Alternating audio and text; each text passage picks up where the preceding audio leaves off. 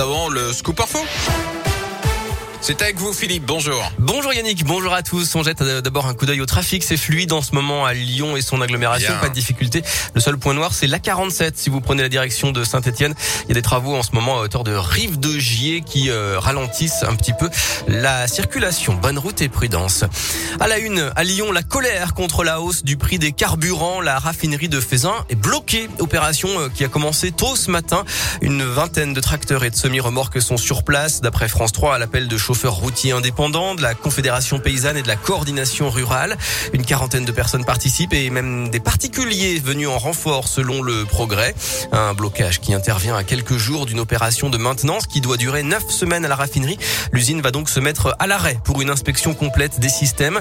D'autres opérations sont en cours dans plusieurs départements de France pour réclamer des aides supplémentaires face à l'envolée des prix des carburants. Dans l'actu, un incendie à Chazet d'Azergue au nord de Lyon. Ce matin, le garage d'un pavillon a pris feu. D'après les pompiers, il n'y a pas de blessés. Les deux occupants ont été relogés. Ouverture du procès de Tony Vérel, l'ancien footballeur de l'OL et de l'équipe de France, est jugé pour violence aggravée avec ses trois frères. Trois videurs d'une boîte de nuit avaient été blessés dans une bagarre suivie d'une fusillade il y a dix ans près de Nancy. Nouveau changement dans le protocole sanitaire lié au Covid. À partir d'aujourd'hui, il n'y a plus de période d'isolement pour les cas contacts, même s'ils ne sont pas vaccinés. D'après Olivier Véran, le ministre de la Santé, malgré la hausse du nombre de cas, il n'y a pas de signal inquiétant dans les services de réanimation.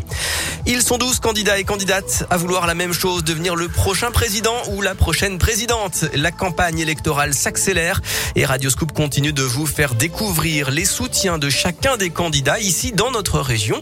Aujourd'hui, c'est au tour des militants d'Éric Zemmour. Florence Darbon est l'une des référentes de la campagne de l'ancien polémiste à Lyon. Elle est mobilisée sur les marchés ces dernières Elle a rejoint le mouvement Reconquête en décembre après avoir longtemps milité chez les Républicains.